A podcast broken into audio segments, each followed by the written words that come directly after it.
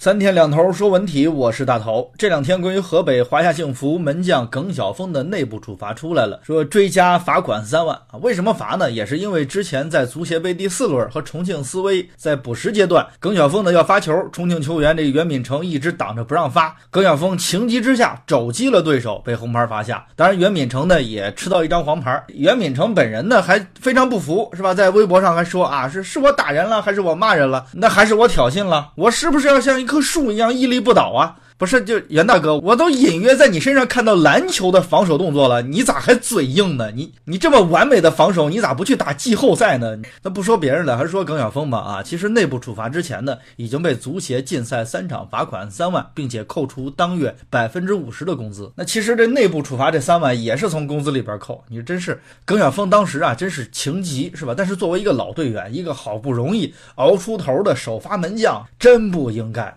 不过今天想说的是什么呢？就大家发现没有啊？就是河北华夏幸福俱乐部这次的处罚一点都不时髦。那什么是时髦呢？就是近两年实行的一个做法啊，就是先俱乐部内部罚了，足协再罚。哎，你先放下。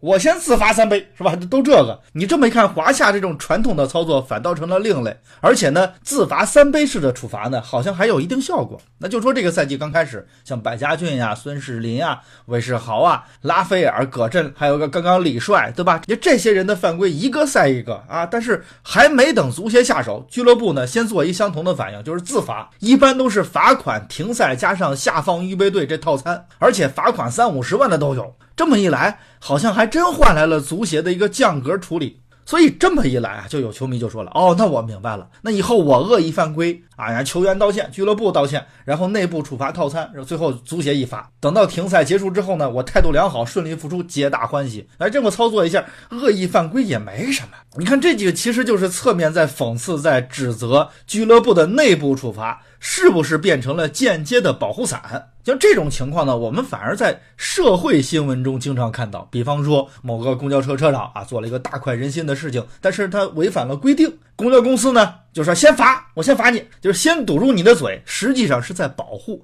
但是呢，我们要知道啊，职业和专业恰恰不应该过分讲究社会人情。